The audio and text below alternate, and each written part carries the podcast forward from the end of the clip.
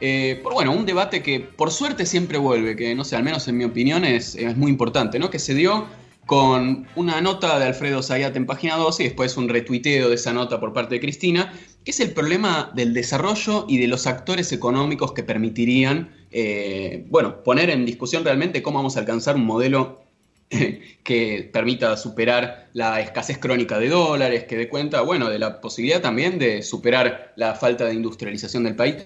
Para hablar un poco de estos temas, eh, bueno, ni más ni menos que con un experto que vamos a conversar, Martín Shor, investigador del CONICET en el Instituto de Altos Estudios Sociales de la Universidad Nacional de San Martín, está acá en línea con nosotros. Buenas tardes, Martín. Andrés Yarajer te saluda. ¿Qué tal, Andrés? ¿Cómo estás? Bien, bien, muchas gracias. Bueno, no, sé si vos has seguido toda, toda esta seguidilla de, tuiteos, retuiteos, discusiones, pero sobre todo el, planteo que, hacía Alfredo Zayat en esta nota, que lleva a pensar un poco en, qué actores económicos se puede llegar a sustentar el, gobierno de Alberto Fernández y realmente si se están pensando eh, a mediano o largo plazo eh, formas de salir de esta crisis económica y también de plantear un modelo. Lo tuvimos Alberto Fernández hace pocos días diciendo que no cree mucho en la idea de modelos económicos. ¿Vos qué opinás? Mira, eh, ahí hay varias discusiones o varios, varios temas para ver, pero yendo a lo concreto de los actores, me parece eh, lo que es claro es que estos sectores del capital que, que se sacaron esa famosa foto, que también son los aliados históricos de los gobiernos que tuvimos por lo menos de la dictadura en adelante. No es que es una novedad eso y, no genera en principio ninguna cosa llamativa. Eh, está claro que un planteo de desarrollo que, que busque esto que vos mencionabas, la reindustrialización, la redistribución del ingreso y otras cosas por el estilo, no se alinea con el proyecto de país que estas fracciones del capital suelen esbozar. Para que la gente tenga una idea, son sectores que tienen muchas características, pero esencialmente dos, te diría. La primera es, si bien son sectores que, que ganan plata, digamos, en la economía real, pero siempre usando esos activos productivos que controlan con una lógica financiera, digamos, esto que saltó con Vicentín, pero que uno también lo ve en otros actores del poder económico que tienen controlantes y controlantes y controlantes de las empresas radicadas en paraísos fiscales al, estilo de las mamuscas rusas, digamos, que tiene que ver mm. con mecanismos de no pago de impuestos, de fuga de capitales, ese es un primer, un primer elemento. Y el otro elemento que yo creo que es muy importante es que el grueso de la ganancia de estas empresas en la economía mundial, en la economía real, perdón, viene del mercado mundial, o sea, viene de lo que son las exportaciones. Por lo tanto, no es el poder económico de los años 50, 60, incluso parte de los 70 del siglo pasado, que en la medida que su rentabilidad dependía de vender al mercado interno, necesitaban salarios altos. Acá es un poder económico que claramente, te diría, de la última dictadura hasta nuestros días, cuanto más bajos los salarios mejor, con lo cual son planteos que están bastante en las antípodas de lo que sería un proyecto industrial y de, redistribución del ingreso. Por lo tanto, personalmente me parece que hay que tener bastante reparo en que estos sean los interlocutores por excelencia, o por lo menos los interlocutores principales de la discusión esta que estamos teniendo en este tiempo de cómo salir de la pandemia con un proyecto de desarrollo. Ahora, Martín, vos, planteabas con, claridad que estos sectores, bueno, el empresariado que, opera en la Argentina, tanto nacional como, extranjero, o esto me lo permito decir yo, tienen, o el gran empresariado al menos, tiene evidentemente una, estrategia de producción ¿no? que tiene que ver con la lógica de la financiarización. Ahora bien, ¿estos sectores tienen un proyecto político que pueda ser articulado eh, para el conjunto de la economía nacional? ¿O es realmente cierta la, la tesis de Sayat? Eh, que generó tanta polémica de que no se puede sostener el gobierno en estos actores porque estos actores tienen intereses desprendidos de cualquier modelo de desarrollo. Mira, eh, con ese aspecto de la nota de Sayad yo coincido. Yo creo que creer que por acá viene el desarrollo es un error estratégico de un proyecto, llamémosle nacional y popular. Si es que este gobierno lo, rotulamos así, digamos. Pero me parece que ahí está bien. Lo que la nota no dice es que durante todo el kirchnerismo estos fueron los interlocutores también privilegiados por, por, por la política económica y el armado de la política económica. Ahí no es una omisión menor, pero durante el kirchnerismo hubo todo un intento de hacer una recreación, como se decía en esos años, de una burguesía nacional y en realidad lo que creaste fueron sectores del poder económico de base nacional, pero muy ligados a la protección estatal, digamos, que tampoco ahí había un proyecto de desarrollo más que aprovechar las prebendas del Estado. Con lo cual, me parece que eh, creer o plantear desde el punto de vista de la estrategia política que ahí hay un aliado, para mí, desde mi humilde punto de vista, es un error. La pregunta entonces es si estos no, ¿quiénes? Porque está claro que esta gran burguesía nacional con estas características tiene esta lógica, lo mismo vale, como vos mencionabas,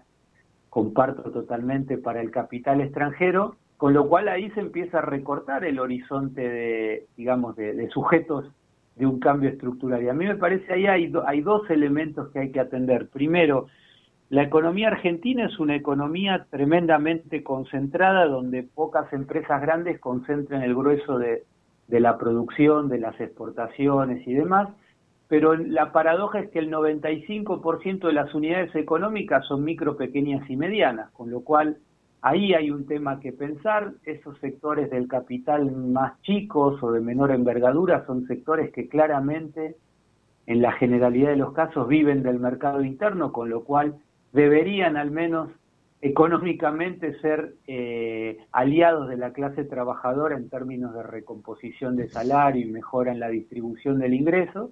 Y el otro actor clave es el Estado, que yo creo que ahí, si hay algo que nos está dejando como enseñanza esta tremenda crisis sanitaria y económica que generó el, el tema este del COVID-19, es que países que durante años me refiero a países centrales, potencias económicas que durante largos años le predicaron a la periferia que lo mejor era la retirada del Estado, la apertura y la desregulación, hoy son más keynesianos e intervencionistas que cualquiera, digamos, con lo cual me parece el, el escenario post pandemia es un escenario donde el Estado tiene que ocupar un rol muy importante y yo creo que ahí hay, hay dos cuestiones que por lo menos yo aspiro a que por lo menos en Argentina discutamos. Primero la cuestión del Estado como actor regulador, algo que de los 90 para acá se perdió mucho con las políticas mal llamadas de regulatorias de, los años 90.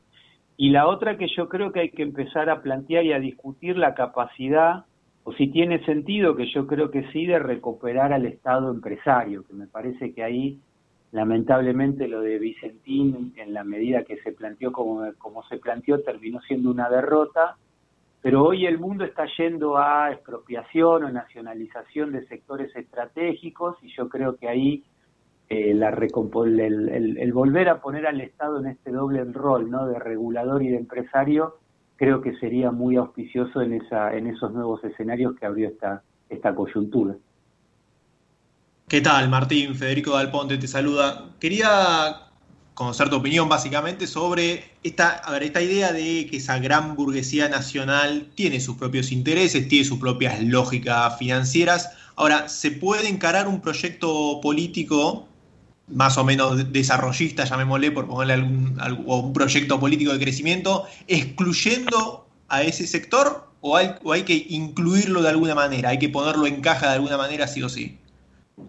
¿Cómo está Federico? Mira, eh, ahí hay dos respuestas posibles. Una más eh, maximalista que te diría no, no va por ahí, eh, y la otra más de realpolitik que te diría, bueno, sí, no podés relegar actores con tanto predicamento y tanto poder económico de una estrategia de desarrollo de salida sobre todo de este desastre.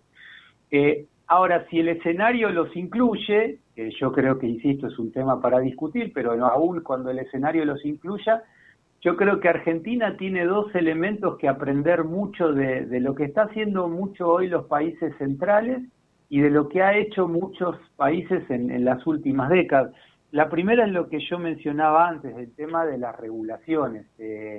esto que uno ve en la mayoría de las economías productivas donde los grandes jugadores discriminan no solo a los consumidores, sino a sus pequeños, medianos e incluso algunos grandes proveedores de materia prima, es un tema que no podemos seguir permitiendo. Digamos, los problemas de inequidad distributiva no solo son en lo que hace a la relación capital-trabajo, sino también en lo que hace al interior de los distintos segmentos del capital. Y Argentina, después de la desregulación de los 90, que no se ha modificado hasta hoy, eh, es una economía tremendamente regresiva, con lo cual una instancia en términos regulatorios yo creo que hay que tener. Y el otro es aprender de lo que se ha venido haciendo en los países, si vos querés, desde una mirada capitalista exitosa, que es el disciplinamiento al capital. Eh, la estrategia de desarrollo siempre combina zanahoria y garrote, digamos, me, combina transferencias de ingreso, eh, prebendas del Estado a los sectores del capital que busca promover, pero también la obligación por parte de estos capitales de cumplir con metas de generar proveedores, transferir tecnología, crear empleo, mejorar exportaciones, invertir, en fin, una serie de, obligaciones. Y la historia de la promoción productiva en la Argentina, te diría de los 50 para acá, es una historia donde prevaleció mucho la zanahoria y poco el garrote en términos de una estrategia de, de condicionar las prebendas al desarrollo de ciertos logros que tengan que ver con una mejora en términos del desarrollo económico. Por lo tanto, volviendo a lo, que vos decías, si, la apuesta es incorporarlo, yo creo que hay que incorporarlos, pero atendiendo a estas dos cuestiones. Primero, la necesidad de recomponer eh, criterios regulatorios que el Estado argentino decidió entregar al sector privado de los 90 para acá y más en general de la dictadura para acá. Y lo segundo que me parece muy importante esto, ¿no? de pensar mecanismos que vos puedas transferir ingresos, el desarrollo es algo que siempre cuesta plata, pero que haya lo que en economía se llaman externalidades, o sea que, ese sector promovido con los recursos de toda la sociedad, que serían las prebendas del Estado, le deje algo a la sociedad en términos de desarrollo productivo, desarrollo de capacidades tecnológicas nacionales, etcétera. Ahora, eh, Martín, una última pregunta, al menos por, por mi parte.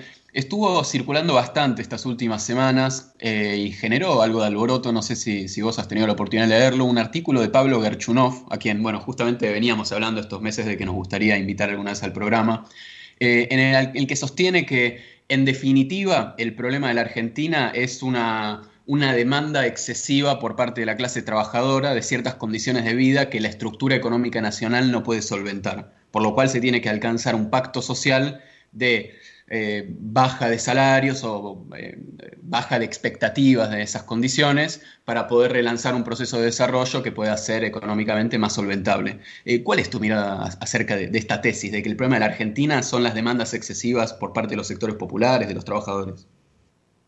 para mí es una locura eso, es un pensarlo así, plantearlo así y llamar a un pacto social para que sea la clase trabajadora con la caída del salario y el ingreso la que genere la rentabilidad para que el capital invierta me parece que es de un liberalismo tosco y básico, te diría.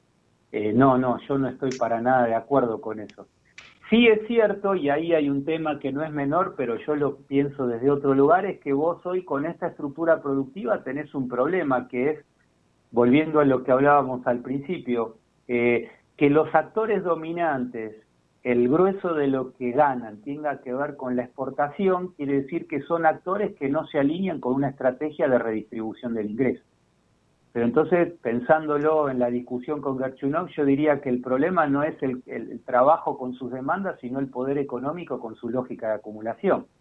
Y pensando también en el debate con Gerchunov, yo diría que la solución no es eh, ajustar salario y que los trabajadores vayan al pie del capital en ese pacto social mal habido, sino en todo caso generar políticas para generar o bien nuevos actores con otras lógicas de acumulación que tiene que ver con lo que charlamos antes, o bien disciplinar a este capital más concentrado a partir de esto que mencionaba yo antes, de la cuestión regulatoria y la cuestión de eh, este jueguito de zanahoria y garrote. O sea, el, el problema en la Argentina, por lo menos desde mi óptica, es lo contrario a lo que dice Gerchunov. No son los salarios y los trabajadores, sino el capital y sus lógicas de acumulación. Por lo tanto, es eh, ahí claramente hay una grieta, digamos, en términos de la discusión académica y política. Si vos convocás un pacto social desde un concepto nacional popular, digamos, para terminar pidiéndole a los sindicatos que aflojen con las demandas salariales, me parece que es es un suicidio político que no, no considero que haya que asumir.